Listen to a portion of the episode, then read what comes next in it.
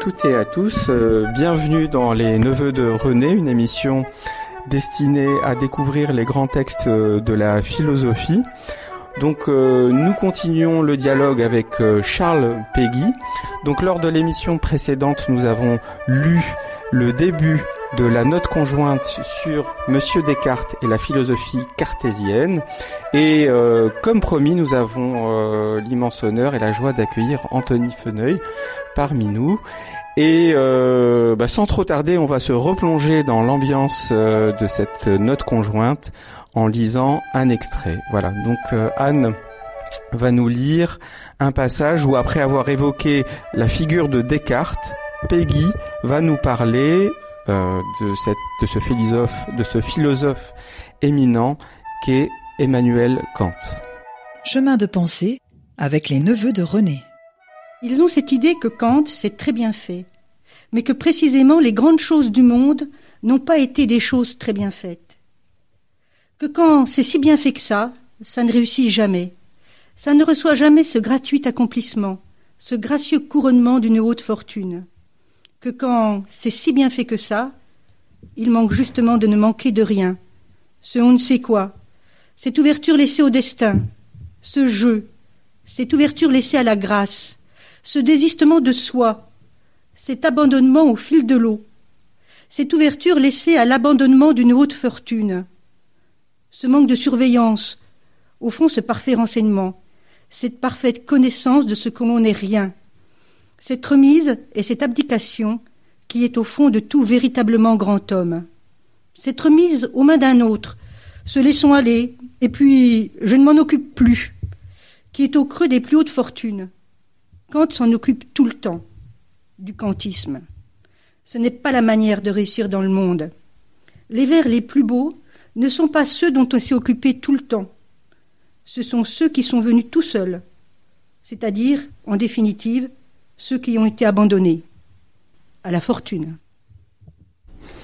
Bonjour Anthony Feneuil. Bonjour. Alors merci d'être parmi nous. Alors avant de commenter euh, plus dans les détails le, ce qui a été euh, dit par Anne, est-ce que vous pouvez simplement nous faire une petite présentation de, de vous, de votre travail et comment vous en avez été à connaître et à étudier euh, Charles Peggy? Alors on pourrait dire, pour ce qui me concerne, il y a deux, deux sources, si on veut. Euh, l'une étant le, la, la, philosophie de Henri Bergson, justement, à laquelle j'ai consacré une grande partie de mon travail. Et il me semble que Peggy est un des, un des plus grands euh, bergsoniens, à n'en pas douter. Hein. C'est-à-dire que c'est un de ceux qui a fait la lecture la plus productive et la plus féconde de l'œuvre de Bergson. Et puis, d'autre part, il se trouve que je je concentre mes intérêts sur la philosophie de la religion et la théologie, ce qui fait là aussi euh, de Peggy une référence incontournable pour le XXe siècle, hein, dont d'ailleurs à mon avis on n'a pas fini de tirer les, fruits. Mais, voilà, donc c'est les deux, à la fois la, philosophie bergsonienne et puis la question théologique qui m'ont amené à m'intéresser à cette figure euh, singulière et intéressante qu'est Peggy. Merci. Et euh, donc par rapport, euh, pour rentrer euh, dans ce texte, qu'est-ce qu'il vous en semble par rapport à cette question, à le rapport à Kant En gros, qu'est-ce qu'il reproche à Kant? On a vu, bien que ça mériterait d'être revu, ce qu'il reproche entre guillemets à Descartes, bien qu'on sente, comme on l'avait dit, une certaine affection dans le ton. Hein, mais qu'est-ce qu'il reproche à Kant? C'est difficile, mais à mon avis, le, le Kant, ici euh, n'est pas. Euh, c'est-à-dire, ce qui reproche à Kant, ça n'appartient pas directement à Kant. Kant, c'est ici un, personnage, disons, euh, pour euh, pour désigner quelque chose qui, une certaine manière de penser, peut-être bien plus générale que que, que celle de Kant et qu'on pourrait désigner peut-être sous le nom de systématisme, je sais pas, la systématicité, c'est ça qui, qui est reproché. C'est l'idée que la vérité euh, dépendrait d'abord de euh, l'attirail intellectuel et de la, de la complexité de l'attirail intellectuel qu'on déploie autour d'elle, et aussi de la, de, ben avec cette idée un peu protestante pour le coup qu'on retrouve sans doute chez Kant, l'idée du travail, de plus un travail est rigoureux, plus un travail est, long, plus un travail est compliqué, plus il est valable. Ce qui est en partie, Peggy rejette pas entièrement cette idée, hein, mais il il il s'en moque un petit peu aussi, notamment quand quand le quand la complexité devient une méthode pour elle-même, hein, et quand le la cohérence, la recherche de cohérence, on est kantien et pas autre chose, on essaye de combler tous les petits trous du, du système. Est-ce que ça reviendrait justement à critiquer un peu le, le les systèmes déterministes en fait, dont il parle un peu plus loin d'ailleurs, euh, Peggy? Oui, ça, tout, tout ce qui, euh, en fait, ce qui est, au centre, à mon avis, de, tout ce, tout ce livre d'ailleurs, hein, c'est tous les systèmes qui, toutes les, habitudes de pensée qui consistent à chercher à boucher les trous. Hein. Le, le, système de Kant, c'est essayer de se de protéger, de se protéger tout entier, de protéger la pensée de toute irruption de quelque chose qui viendrait la déranger. Et les kantiens, peut-être d'ailleurs pas Kant lui-même, mais les kantiens, et, et, pas seulement les kantiens, tous les, tous les épigones de, de, de, philosophes essayent de construire à partir des concepts du philosophe des murs pour se protéger de la réalité. Et c'est ça finalement que reproche euh, Peggy, à mon avis, aux kantiens. Oui, et je pense à cette phrase de, de Jean Beaufray qui disait euh, Platon n'est pas encore un adepte du platonisme. Et ça me rappelle ça, c'est-à-dire effectivement chez Platon, euh, on, l'a brièvement évoqué lors de la dernière fois qu'on avait discuté, il n'y a pas de pensée systématique et c'est vrai que c'est les épigones qui viennent après qui euh, qui essayent d'en faire quelque chose de, systématique, voire de dogmatique. Mais là, il le reproche bien à Kant lui-même, hein, je crois, quand même. Et puis, oui, euh... qu'il y, a ce côté systématique chez Kant. Hein. Oui. Enfin, bon, voilà. Il y a même, à, à, à, la vérité, si on voulait aller plus loin, le l'inventeur de la systématicité, c'est Kant. Hein. C'est le dernier Kant qui cherche par tous les moyens, et ça va être repris par tous ses successeurs, à construire un système. Mm. Et mais mais mais bon, voilà, disons c'est. Ouais c'est une figure pour quelque chose de plus large. Oui, mais, mais toi, Sylvain, tu, tu, tu, reprochais justement au début, en tout cas, à tes premières lectures de Peggy, d'être un peu désordonné ou de redire trois fois la même chose. Euh, ouais, c'était le problème des répétitions. Bon là, euh, dans cette dans ce passage, il y a moins moins ce problème-là. Par contre, il y a quand même quelque chose dans le passage là qui qui, qui est sujet à discussion, c'est c'est le, le, bon l'idée des vers. Euh, il parle des vers hein, de, de, du poète les plus beaux sont ceux qui sont venus tout seuls.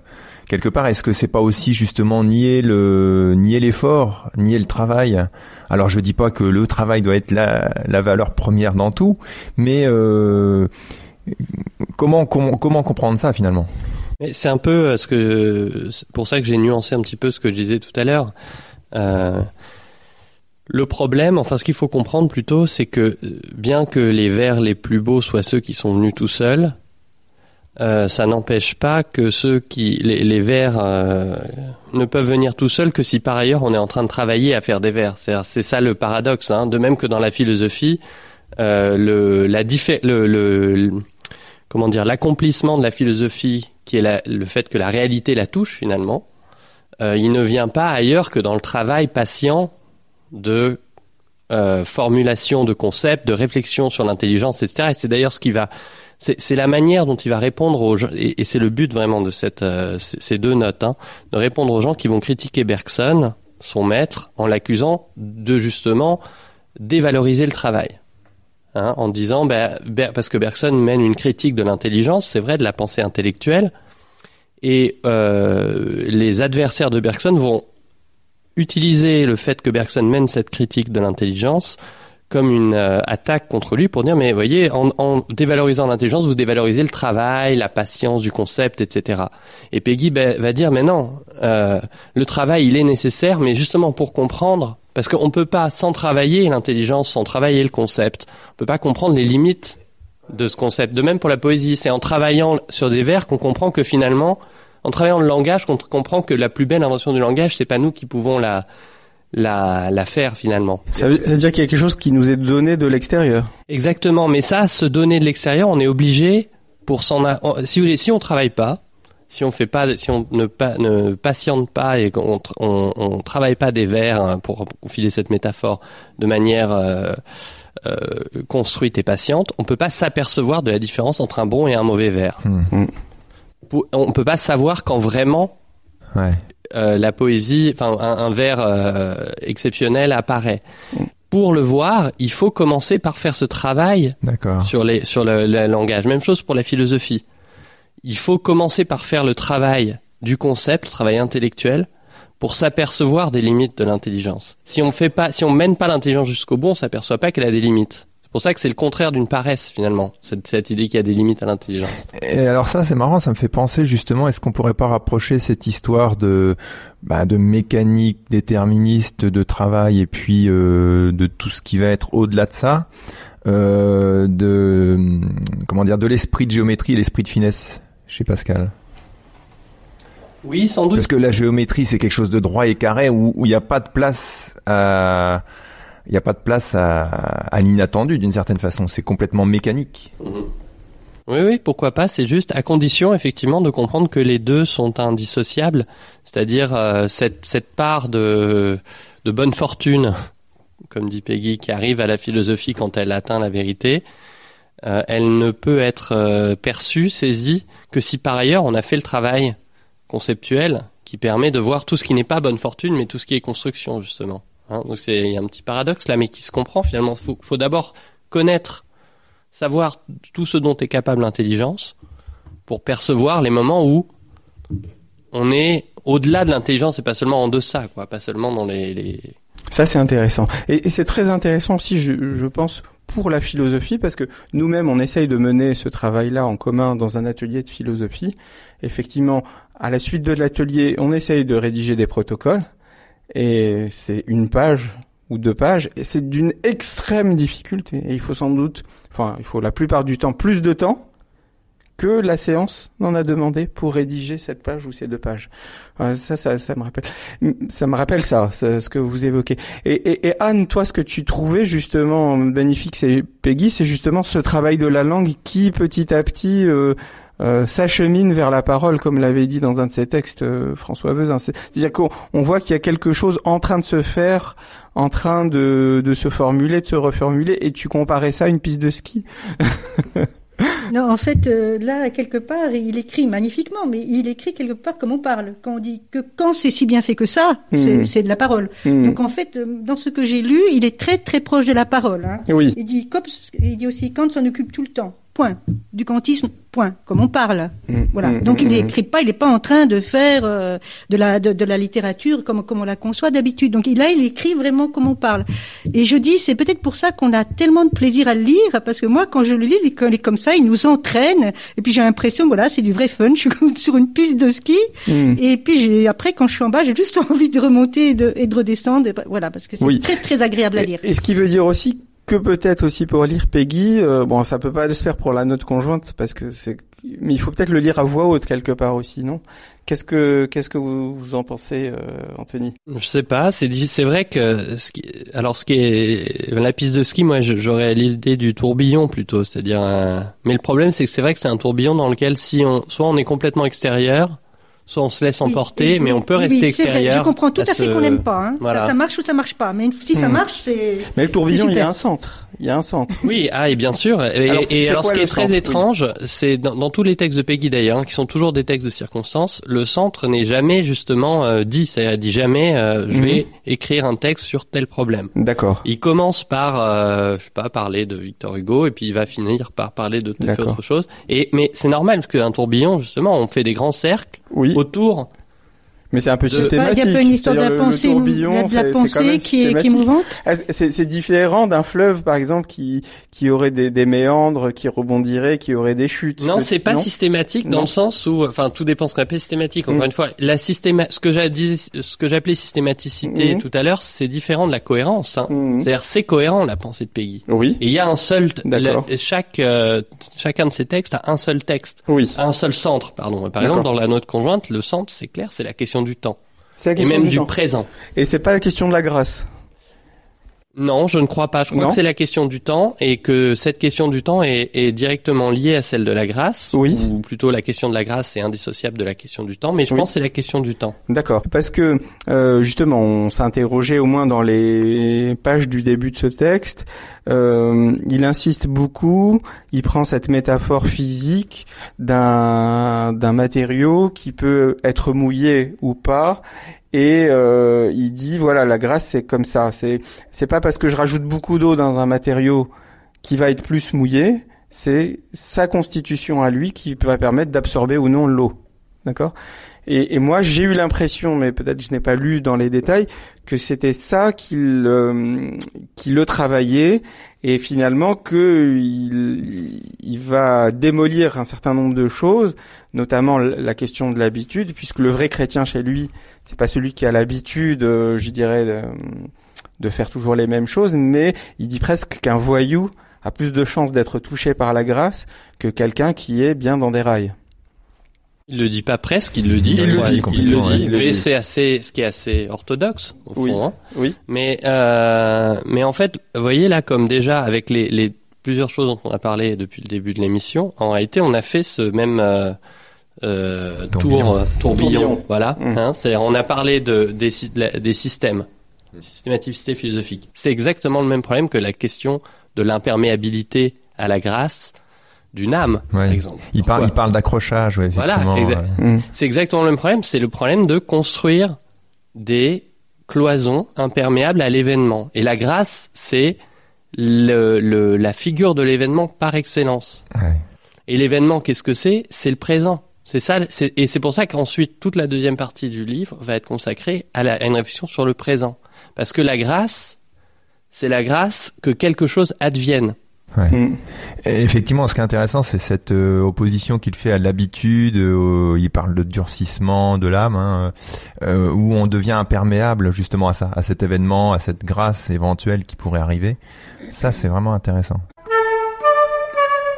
Chemin de pensée sur RCF. Nous reprenons la discussion autour de la note conjointe sur Monsieur Descartes et la philosophie cartésienne. Vous êtes avec les neveux de René, René Descartes, et euh, nous discutions justement de cette question de l'habitude, de l'âme qui se ferme à elle-même, à son devenir, à son présent, à l'événement. Et euh, finalement, en déployant le texte de cette note conjointe, Descartes, euh, euh, Descartes, pardon, lapsus, Peggy, justement pas Descartes, va arriver à nous parler du journal. Est-ce que euh, Anthony Feneuil, vous pouvez nous dire si une interprétation peut-être un peu hâtive, c'est que le journal, c'est une forme de se euh, couper à l'événement justement. Est-ce que on n'est pas dans l'habitude, on lit le train-train, on, on est dans la facilité parce que le journal c'est le contraire de la poésie, c'est le contraire euh, de cette lutte euh, avec l'événement. Bon, bah, le, journal c'est ce qu'il y a de plus quotidien. On peut même penser à, je sais pas, à la méditation sur le journal qu'ont fait les, premiers cubistes, euh, Braque, Picasso, je sais pas, ça, ça, mériterait peut-être d'être médité. Mais est-ce que c'est ça que nous dit Peggy quand il prend le journal? Oui, et puis on pourrait penser aussi à Hegel, hein, qui a, qui a une déclaration célèbre, euh, qui dit que le, le- l'homme moderne, il fait sa prière tous les matins en lisant le journal. Oui. Hein. Alors, je voudrais dire une petite chose. Est-ce que l'homme moderne d'aujourd'hui fait pas sa prière en ouvrant son email? Mais pour Peggy, c'était une, c'était un, euh, pour, pardon, pour Hegel, c'était une qualité hein, de l'homme moderne. C'est Oui. qu'il avait compris que désormais Dieu parlait par les événements du monde, en fait. Ah hein. oui. C'était ça. Donc le Hmm. Peggy se, Mais du coup, c'est une vision complètement opposée. Voilà, Peggy se, retourne entièrement la chose en disant au contraire, le journal, c'est la disparition de toute, euh, tout rapport authentique au monde, on pourrait dire. Et pourquoi? Parce que le journal, il considère le monde, non pas, et les événements du monde, non pas comme présents, mais comme déjà passés. C'est ça que ça veut dire l'insc- le- les, C'est il intéressant. ça. raconte au passé. Au passé. Je vous propose qu'on lise ce- ces passages de Peggy parce qu'ils sont aussi magnifiques. Alors, on va donner la parole euh, à Sylvain. Alors, je suis convaincu qu'il y a des bons et des mauvais imprimés. Et peut-être beaucoup d'entre deux. Je suis convaincu qu'il y a une bonne et une mauvaise presse. Et peut-être beaucoup d'entre deux. Ce qu'il y a de bon, c'est que la bonne presse est, quelquefois mauvaise et peut-être souvent. Et que la mauvaise presse n'est jamais bonne. C'est toujours le même système de l'irréversibilité et de la dégradation continue. On perd toujours. On ne gagne jamais. Eh bien, ce que je dis, c'est que les mauvais journaux font infiniment plus de mal comme journaux que comme mauvais. La mauvaise presse fait infinitivement plus de mal comme presse comme mauvaise. Et c'est ici enfin que nous rejoignons notre Bergson. Une mauvaise idée toute faite est infiniment plus pernicieuse comme toute faite que comme mauvaise. Une idée fausse toute faite est infiniment plus fausse comme toute faite que comme fausse. Merci. Donc, euh, est-ce qu'il n'y a pas quelque chose qu'on pourrait qualifier, si on lit pas peut-être assez vite, de pessimiste? Il parle de dégradation continue et d'irréversibilité. Est-ce qu'il y a cette idée que le monde va mal et qu'il va aller de plus en plus mal? Mmh, oui, mais c'est pas le monde. En fait, tout dépend. Euh, tout dépend à propos de quoi on est pessimiste. Là, ce à propos de quoi exactement est pessimiste, c'est Peggy, c'est à propos de notre manière de parler du monde. Dit ce que ce que retire Peggy de Bergson là, c'est que notre intelligence. Et vous voyez, ça encore une fois là, on parle d'autre chose. On parle de la presse, mais en fait, on parle de la même chose que tout à l'heure exactement quand on parlait des systèmes qui empêchent de voir la réalité, qui qui, qui mettent des des cloisons étanches entre nous et la réalité. Mais là, c'est la même chose. L'intelligence, l'intelligence humaine, elle a comme principe de fonctionnement le fait de limer, de lisser les aspérités de l'événement. Oui. Elle leur a et, et c'est un, c'est pas, c'est pas bien ou mal, c'est un fait. Donc c'est pour ça que ça semble pessimiste. Hein. Ça veut dire que quand on mhm. quand on cherche à s'approprier de manière intellectuelle, alors l'imprimer, c'est ça que ça veut dire hein, d'abord. L'imprimé, c'est d'abord, enfin l'écrit, c'est la démarche intellectuelle, c'est la démarche qui se retire au lieu de, de le l'opposé du journaliste pour Peggy, c'est l'homme d'action. Ah oui. Donc le l'imprimé, c'est celui qui celui qui lit le journal, c'est celui qui regarde, mm. ah oui, qui a, intellectualisé l'événement. Oui, il y a une passivité aussi. Voilà, une passivité. Et en l'intellectualisant, l'événement, il l'a neutralisé.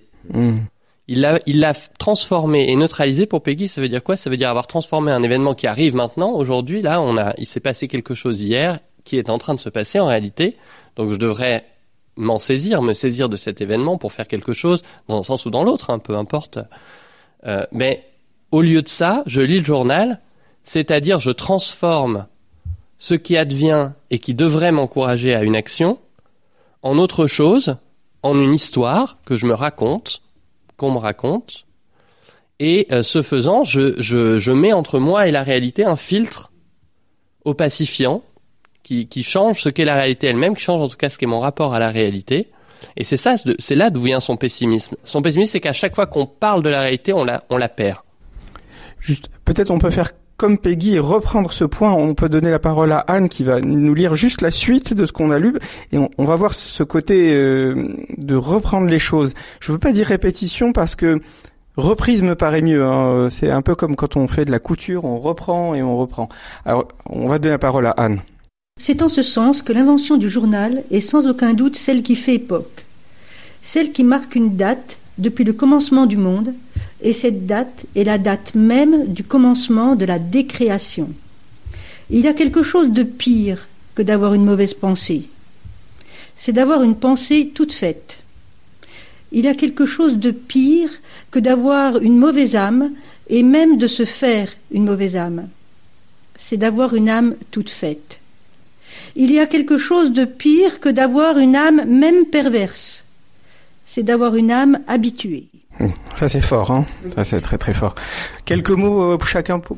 Ben, oui, je, je, je, trouve que ça résonne beaucoup avec ce qu'on vit aujourd'hui, hein, euh, notamment voilà avec la, la médiatisation du monde. Mm, mm. C'est-à-dire que malheureusement, je crains qu'on s'habitue à tout ce qui se passe dans le monde et qu'on en qu'on, d'une certaine façon, ça, ça encourage cette passivité, je pense, d'une certaine manière. C'est-à-dire qu'on est tellement submergé d'informations, de, de, de, de, choses qui se passent dans le monde et auxquelles on a l'impression de rien pouvoir faire. les guerres, les réfugiés, les... quelque part, ça nous, ça nous habitue à ça en fait. Oui. Ça nous habitue à ne, à ne finalement à, à se dire qu'on ne peut rien faire. Anne, deux mots pour. Il, y a un mot énorme là-dedans. Il y a le mot décréation. Décréation. C'est le commencement de la décréation. Donc on sait ce que c'est que la création. Donc, je pense que je sais pas. Oui, un mot, un mot de conclusion, Anthony. Non, mais effectivement, pour Peggy, le réel, pour Bergson d'abord, mais et là-dessus Peggy est vraiment bergsonien, le réel, la réalité, c'est la création. À partir, ça n'est réel que, et on pourrait dire même, ça n'est réel que quand ça crée. Et donc, quand on se rapporte au réel sur le mode de l'histoire, et l'histoire, ça commence dans le journal, c'est ça que dit Peggy, hein, on commence à raconter les choses au lieu de les vivre. Eh ben, on est, c'est ça la décréation, c'est qu'on est déjà, on a, on a on s'est échappé du monde et on a quelque part détruit ce qu'avait le monde de réel. Puisque c'était son aspect créateur. Bon, bah merci beaucoup pour cet euh, entretien très enrichissant. On a loin d'avoir euh, fait le tour de la question, on vient à peine euh, d'aborder la pensée de Peggy. Donc nous donnons rendez-vous à nos auditeurs dans deux semaines, lors du prochain épisode des Neveux de René, pour continuer avec la note conjointe sur Monsieur Descartes et la philosophie cartésienne. Merci à toutes et à tous et au revoir et à la fois prochaine.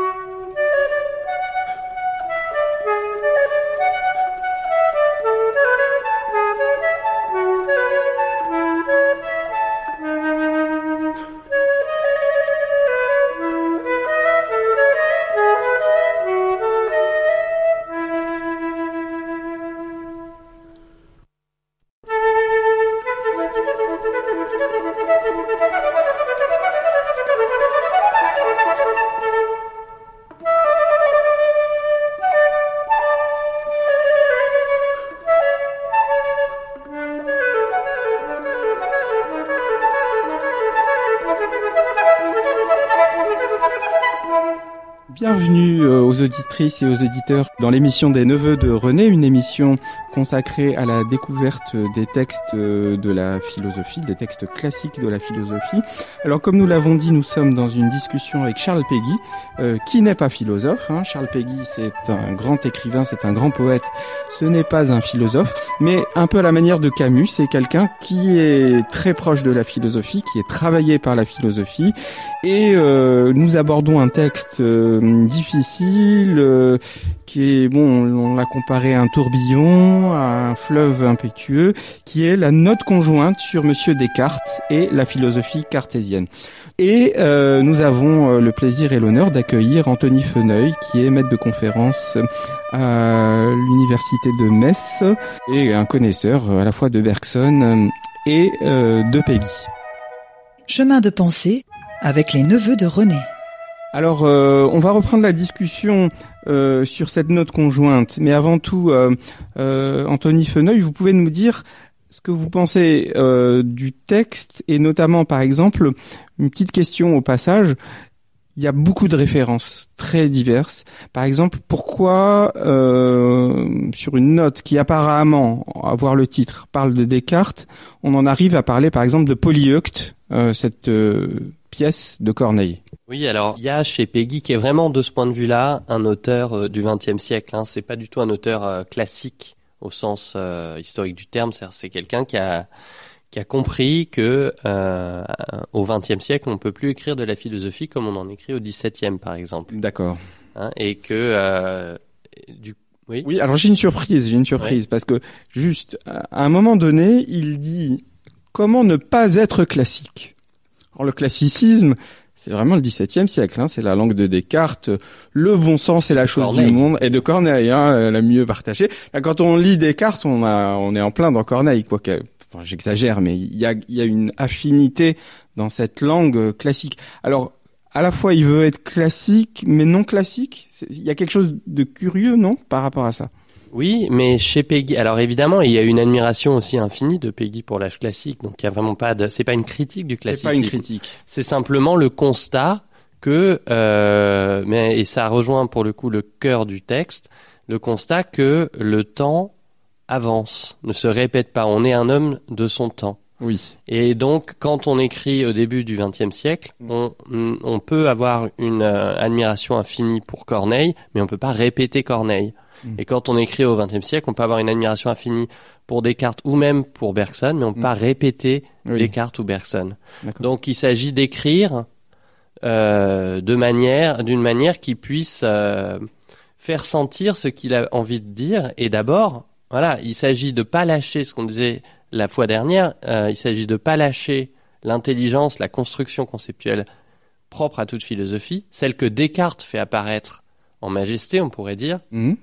Mais en même temps, il s'agit de montrer jusque dans l'écriture même euh, le fait qu'à l'intérieur de cette rigueur, on peut toujours, il faut laisser la place à la réalité.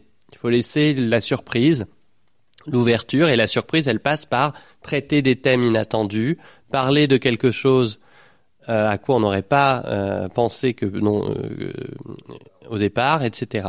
Mais pour parler toujours, pour traiter un problème philosophique très précis, mais simplement euh, d'une manière qui fasse entendre euh, une autre- façon de tourner autour de ce sujet pour peut-être mieux l'encercler, mieux le, le- le- Exactement, et pour obliger aussi le lecteur à faire le travail lui-même Mhm. pour ne pas qu'on puisse considérer euh, li- lire Oui. Peggy, euh, on pourrait dire, j'allais dire d'une seule oreille, mais d'un seul œil, c'est-à-dire le, le lire euh, comme on lit le journal justement. comme hein. il disait lui-même, quoi, d'un œil tout fait ou. Voilà, exactement, d'un œil tout fait. On Ouais. est obligé d'être surpris. Hmm. Le, le texte produit cette sensation de surprise. Il n'abandonne pas la rigueur intellectuelle, Hmm. mais il ne donne pas l'illusion d'une euh, d'une avancée mécanique. Hmm. Et la surprise, l'émerveillement, c'est quand même le fond de la philosophie aussi, bien sûr. C'est ce que dit Socrate. hein. Il n'y a pas de fait. philosophie sans. sans Et il n'y a pas de philosophie, ça c'est c'est effectivement c'est c'est effectivement dans le banquet de Platon. hein. Il n'y a pas de philosophie sans réflexion sur l'écriture philosophique. C'est-à-dire pour ça que Platon écrit des dialogues. Oui. Il n'y a pas de il a pas de philosophie euh, qui soit strictement la transmission d'un savoir d'un sujet à un autre. Pas la- la- Ça c'est- très important. Voilà. Ça c'est très important. et on est obligé de réfléchir non seulement à- au contenu, mais aussi à la manière dont on fait passer ce contenu, parce que l'objectif c'est pas de donner des informations à quelqu'un, c'est que celui qui lit ou celle qui lit Se fasse en le marche. travail, se mette en marche et fasse le travail elle-même ou d'a- d'appropriation du texte. Et ça, c'est- ça c'est vrai. On l'a vu, par exemple, pendant les ateliers de philosophie. Hein, où on, on est avec des personnes qui sont débutantes, mais elles sont pas en confiance. Et donc, ce qu'elles voudraient, c'est un cours de philosophie.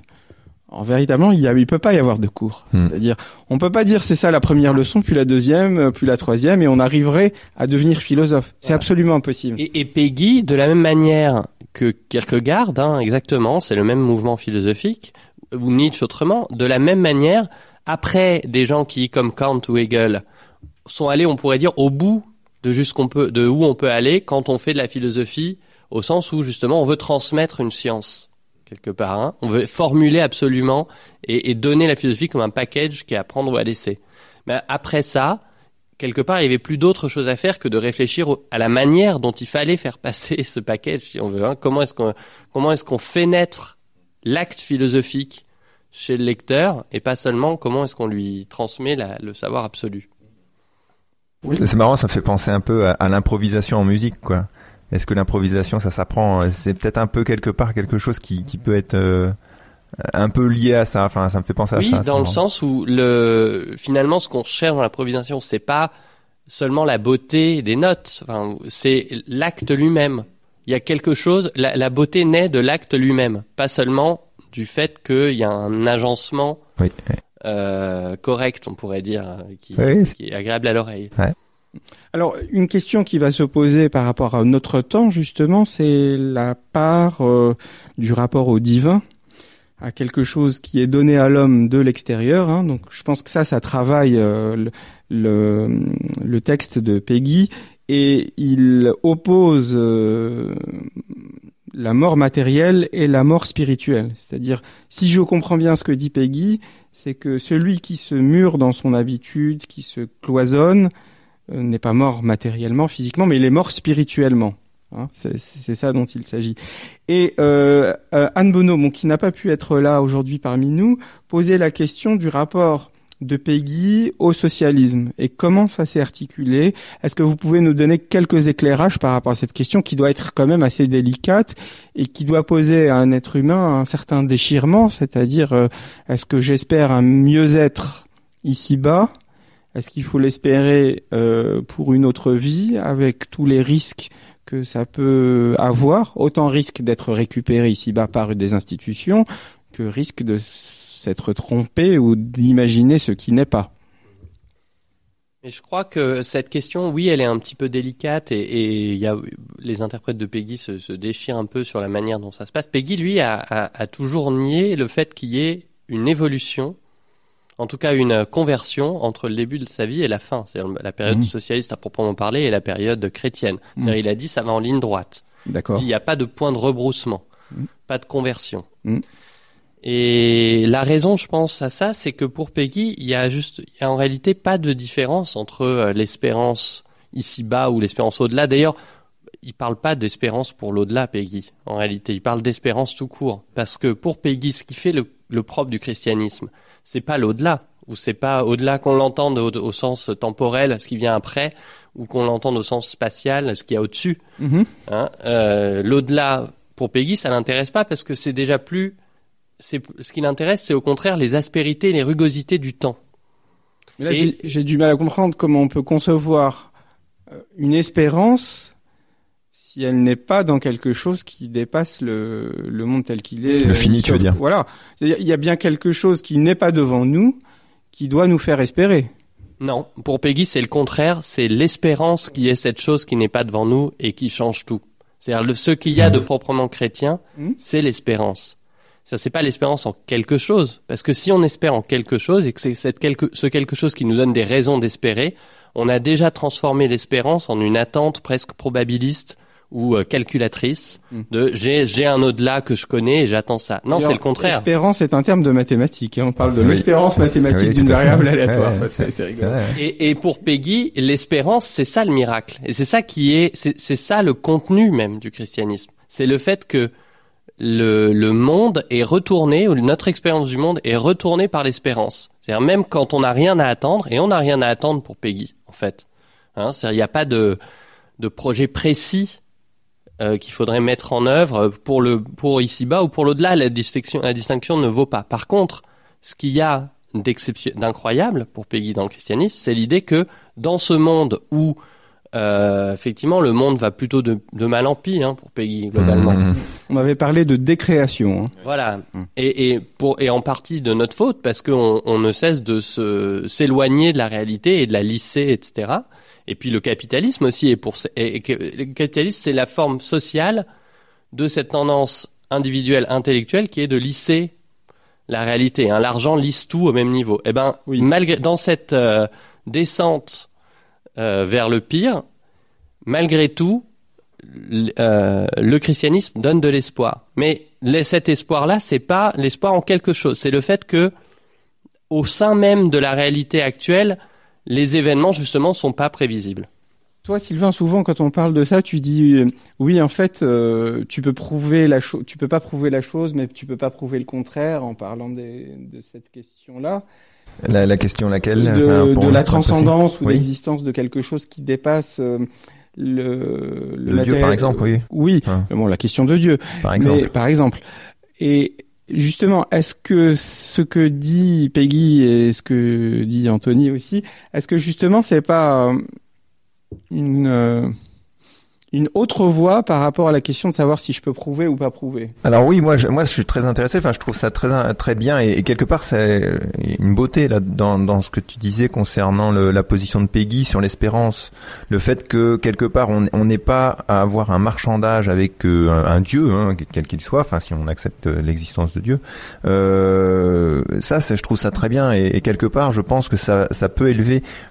Euh, voilà, ça, peut élever la personne euh, sans avoir une attente avec une rétribution quelconque, si, si il y a un geste de beauté qui rejoint à la limite même le platonisme et Socrate et, ces gens-là, c'est-à-dire que euh, comment dire, c'est la beauté du geste qui peut élever l'âme et c'est c'est pas un commerce où on va attendre euh, parce qu'on s'est bien comporté.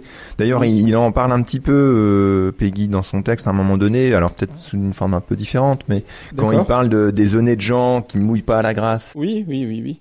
Euh, Qu'est-ce qu'attendent ces gens-là, tu vois, là, avec ces idées- cette idée de morale aussi, ou les gens qui suivent la morale, à, tu vois, au, pied de la lettre, on Mais va Est-ce dire. que c'est pas l'être humain justement qui est fait comme ça? L'être humain, il calcule. Enfin, toi, tu viens. Eh ben Ouais. peut-être que non, justement, peut-être qu'il faut pas calculer en fait. Mais justement, euh, oui, peut-être. Mais est-ce que ce n'est pas euh, le calcul dans tous les sens du terme qui aujourd'hui justement gouverne? Parce que moi, le reproche que je ferais sur le mot de capitalisme, c'est que capitalisme, c'est un système euh, économique bon, qui a en plus plein de formes différentes, qui évolue avec le temps. Le capitalisme du 21e siècle, c'est sûrement pas le même qu'au début, et ainsi de suite. Mais euh, est-ce qu'il faudrait pas dire plutôt que capitalisme primo industrialisme et deuxio au fond j'ai envie de dire cartésianisme quoi parce que est-ce que ça revient pas à peu près le fond des choses est-ce que ce n'est pas le cartésianisme? Alors, et, et d'où une autre question que je vais je vais poser c'est-à-dire l'air de ne pas y toucher euh, on a l'impression que la note sur Monsieur Descartes et la philosophie cartésienne. Au fond elle parle pas de Descartes mais moi j'ai envie de dire si elle parle de Descartes du début à la fin quelque part parce que ce qui fait obstacle à, au fond, justement, à ce besoin de la grâce, à ce sentiment de détresse et ainsi de suite, c'est de se dire, mais nous avons le cartésianisme, donc nous avons la raison peut-être qui euh, pourra, pourra nous éclairer, nous donner la voie du salut. Est-ce que notre monde moderne n'est pas dans ce mouvement-là, quoi? Alors euh, cartésianisme peut-être, mais pas Descartes. Pas Pas Descartes. Descartes, la- pas de la manière dont en parle euh, Peggy, puisqu'il est justement le plus grand mérite de Descartes, c'est de ne pas avoir été cartésien.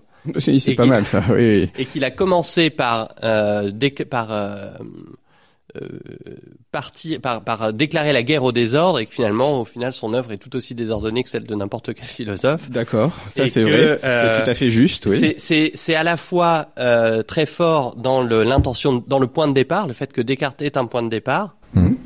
Et en même temps, voilà, il, il- s'il avait été cartésien, quelque part Descartes aurait été moins intéressant Mhm. parce que euh, il se serait répété, voilà. Mais euh, mais donc c'est pas Descartes, c'est le cartésianisme. Et qu'est-ce que pourquoi est-ce que l'idée que Descartes euh, fut un point de départ, hein, ce cavalier français qui Mhm. est parti d'un bon D'un- pas, Non, bon, pas, pas. euh, pourquoi est-ce que ça, ça s'oppose au destin de la modernité, si on veut, ou de, de- du capitalisme, ce que Peggy appelle le capitalisme? Mm. Parce que justement, le capitalisme, alors, moi, je serais pas d'accord pour tout de suite passer à la, à la question de l'industrialisation, etc. Parce qu'en fait, ce qu'il appelle capitalisme, c'est quelque chose de beaucoup plus abstrait. C'est plutôt une tendance historique que la description précise d'un modèle économique, hein, ce que Peggy appelle capitalisme. c'est ça. Et il y a vraiment l'idée de, dans le capitalisme de capitaliser. Capitaliser au sens faire des euh, amasser Oui, en vue de faire des provisions pour quelque chose qui va pour un avenir meilleur. exact. Et ça, c'est le capitalisme pour Peggy. mais c'est aussi le- même l'industrialisme. oui, parce que bien sûr. si j'amasse, c'est justement que je n'ai pas à produire de façon patiente chacun de mes outils, chacun des choses que je vais manger. C'est parce que il y a la multiplication des de tout. Et j'ai même envie de dire, il y a la multiplication des munitions, de la mitrailleuse, dont Peggy va faire tristement l'expérience sur le. C'est-à-dire, c'est ça. Dans dans Verdun, enfin dans la guerre de 14, il y a le début de la machine à tuer Ouais. aussi, et il y a le début de ce cette mise à mort industrielle. Mais on peut même aller plus loin. C'est l'industrialisme et c'est le socialisme aussi bien. Le socialisme politique au sens on construit aujourd'hui l'avenir radieux de demain. C'est ça la difficulté. Et c'est encore du capitalisme en un Ou- sens. En un sens. Parce en que c'est encore Toujours une promesse du lendemain. Voilà, quoi. une promesse du lendemain et ne penser aujourd'hui qu'en Mhm. fonction Mhm. du capital de départ qu'on va pouvoir. C'est ça. euh, c'est et, ça. C'est ça. et c'est ça. Peggy dit la maxime du capitalisme dans ce texte dit c'est ne pas remettre au lendemain ce que euh, je peux faire aujourd'hui, c'est-à-dire Mhm. travailler beaucoup aujourd'hui pour amasser et, et sacrifier aujourd'hui pour amasser pour demain. Mais ça, du coup, ça veut dire n'envisager aujourd'hui que comme le passé de demain. Oui. Et donc, Ah bah oui. supprimer le présent. on, on ne vit pas dans le présent. On vit pas hein. dans le présent. C'est Voilà. Le aujourd'hui n'est vu que comme le passé de demain, et donc aujourd'hui est supprimé comme aujourd'hui. Mm. C'est pour ça que je dis que le texte, il est un- c'est un texte sur le présent. Mm. Et c'est le contraire de la maxime évangélique Mm. que euh, Peggy oppose à cette maxime de Benjamin Franklin, maxime du capitalisme, ne pas remettre à demain ce qu'on peut faire aujourd'hui. Oui. Il dit la maxime évangélique par excellence, c'est euh, le lendemain aura souci de lui-même, Oui. à chaque jour suffit sa peine. Qui est le contraire, c'est-à-dire avant de prévoir demain, demande-toi ce qu'aujourd'hui a de spécifique Hmm. en tant qu'aujourd'hui. Mm. Et il y a un changement euh, entre aujourd'hui en tant qu'aujourd'hui et aujourd'hui comme hier de demain. Mm. C'est pas seulement la même chose, le même euh, événement qui a simplement changé de date, mais le passage au passé a transformé la, la chose elle-même, la réalité. Mm. Hein, de même que le journal, le journal, qu'est-ce que c'est? C'est considéré aujourd'hui comme hier. Bon. c'est la même chose. Et puis c'est un problème de mémoire aussi, euh, le journal. hein. Il en parle de la mémoire. Chemin de pensée sur RCF. Vous êtes avec les neveux de René. Nous reprenons la discussion avec euh, Charles Péguy et son texte de la note conjointe sur Monsieur Descartes et la philosophie cartésienne. Et nous parlions de la mémoire. Et Sylvain va nous lire un extrait où il est question de Descartes, enfin de Bergson plutôt, et de la mémoire.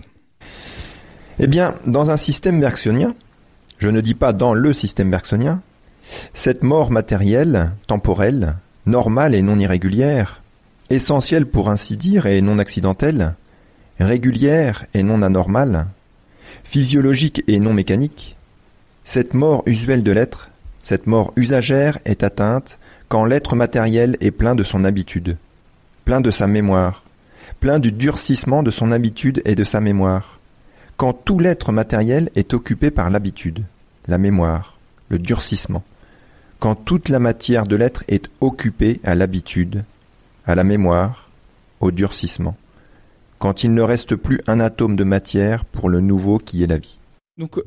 Comment éclairer ce, ce passage-là? Et on, nous débattions aussi de la question du capitalisme ou de l'industrialisme, du socialisme, du cartésianisme. Alors, ça fait beaucoup de ismes. ouais. Voilà, donc donc il faut quand même essayer d'être prudent sur les ismes en général. Euh, comment y voir clair dans tout ça?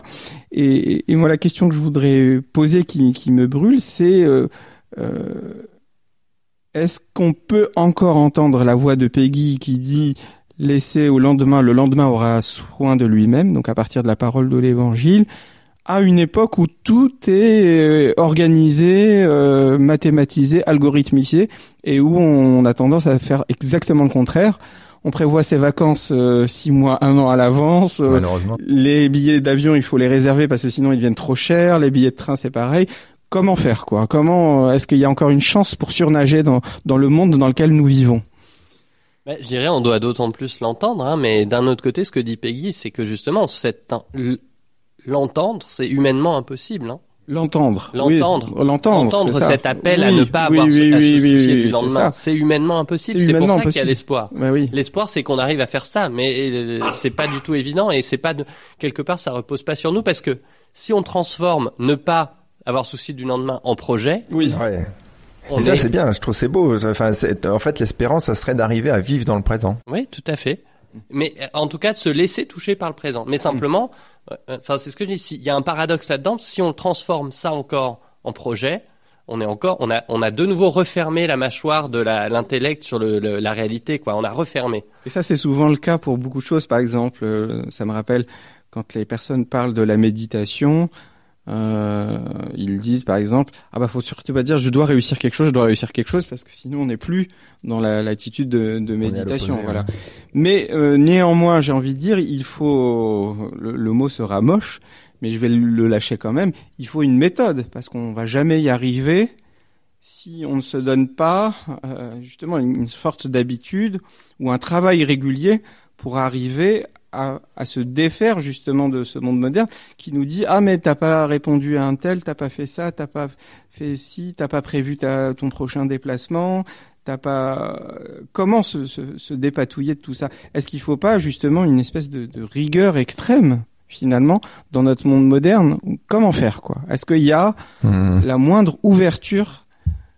Ou est-ce qu'au contraire, on est assailli de plus en plus. C'est ouais, difficile. Ouais. Pour Peggy, il n'y a pas de méthode, ça c'est clair. La méthode c'est contradictoire avec ce dont il est question. Mais effectivement, il y a une attention. Il faut réussir à être attentif. Est-ce que euh, là, pour, enfin, voilà, le, le, si Peggy parle tant de l'espérance, c'est parce qu'il considère qu'il y a quelque chose comme de l'ordre du miracle. Hein. C'est de l'ordre du miracle l'espérance. On n'a pas de raison d'espérer. Mais c'est justement ce qui fait que malgré tout, il y a, y a des, des, des, des, des, coins par lesquels l'espérance s'introduit dans notre vie et c'est, il faut être suffisamment attentif à ces, ces, ces éclairs. Alors, mais ce que disait le, le texte tout à l'heure, c'est ce qui est, pourquoi est-ce qu'il n'y a pas de raison d'espérer? Justement parce que c'est la marche normale du, de du temps. Le temps, il passe du présent au passé. Passer du présent au passé, ça veut pas simplement dire avancer sur une ligne continue. Ça veut dire justement que entre le présent et le passé, il y a une forme de retournement complet de la réalité sur elle-même. Le temps, c'est pas une suite homogène de moments, c'est un retournement complet de la réalité sur elle-même quand elle passe du présent au passé. Et ce qu'on veut faire pour se tranquilliser, dit Peggy, pour s'anesthésier, pour pas s'embêter avec le présent qui est quand même lourd à porter, c'est considérer que le présent finalement ça n'est jamais que le passé de demain. D'accord. Donc, comme ça n'est jamais que le passé de demain, je porte pas ce que j'ai apporté au moment où je dois le porter. Pourquoi, pourquoi, s'embêter puisque je hmm. je m'embête pas avec hier? Oui. Donc pourquoi m'embêter avec aujourd'hui alors qu'aujourd'hui est le hier de demain Oui. c'est le, c'est exactement le, et comme ça j'ai la paix. Et donc c'est une, capacité de projection, mais peut-être de mauvaise projection, parce qu'on se projette un peu trop dans le demain pour se décharger de ce fardeau dont Pascal a parlé à travers le divertissement. Euh, mais là, je me projette dans le plan, dans le. Exactement. Dans la... Et pour des bonnes raisons, paradoxalement, parce que Peggy dit à un moment. Euh, c'est vrai que dans le présent, on est injuste, par exemple, parce qu'on est aveugle sur tout un tas de choses, parce qu'on mhm. vit euh, ce qu'on a à vivre et on est aveugle sur tout un tas de choses. Dans l'histoire, le but de l'historien, c'est d'être juste. Mhm. Le passé, quand on évalue le passé, euh, on est juste. Alors on se dit, bah, pour être juste aujourd'hui, je vais considérer que je suis déjà demain et je vais comprendre aujourd'hui comme de l'histoire déjà. Je vais me mettre dans une posture d'historien sur aujourd'hui. Ou alors, je dis, comme dit Peggy, j'attends un petit, on attend un petit peu pour savoir ce qui se passe exactement aujourd'hui. On, on, y verra plus clair dans quelques années quand on pourra faire l'histoire de l'événement. Mais sauf que là-dedans, il y a une illusion fondamentale et tragique, qui est que quand on fera l'histoire de l'événement, on n'aura plus ce qu'il y avait de plus décisif dans l'événement, à savoir le fait que c'était injuste que chacun, que, qu'il ne pouvait y avoir que de l'injustice et qu'il y avait un, choix à faire entre deux options qui étaient incompatibles. Enfin, Peggy dans la note conjointe là dit bien qu'il croit pas à l'histoire. Hein. Assez... L'histoire des historiens, c'est une de ses cibles privilégiées, justement pour ça, parce qu'on fait de l'histoire pour Peggy pour se décharger de la vie. Hmm. Bon, bah, ça, euh, voilà. Ben, en tout cas, merci beaucoup pour cette euh, discussion passionnante. Euh, on est captivé hein, par cette pensée parce qu'on voit bien que finalement, même si Peggy n'est pas lui-même un philosophe, il nous amène au cœur de la pensée philosophique. Voilà, donc on demandera à nos auditeurs et nos auditrices, on les invite plutôt à lire la note conjointe sur Monsieur Descartes euh, et le cartésianisme. Et merci à vous, Anthony Feneuil, de nous avoir rejoints. Et puis on espère qu'on continuera la discussion euh, bah, pour la, la, rentrée prochaine. Voilà. Avec plaisir. Merci. merci.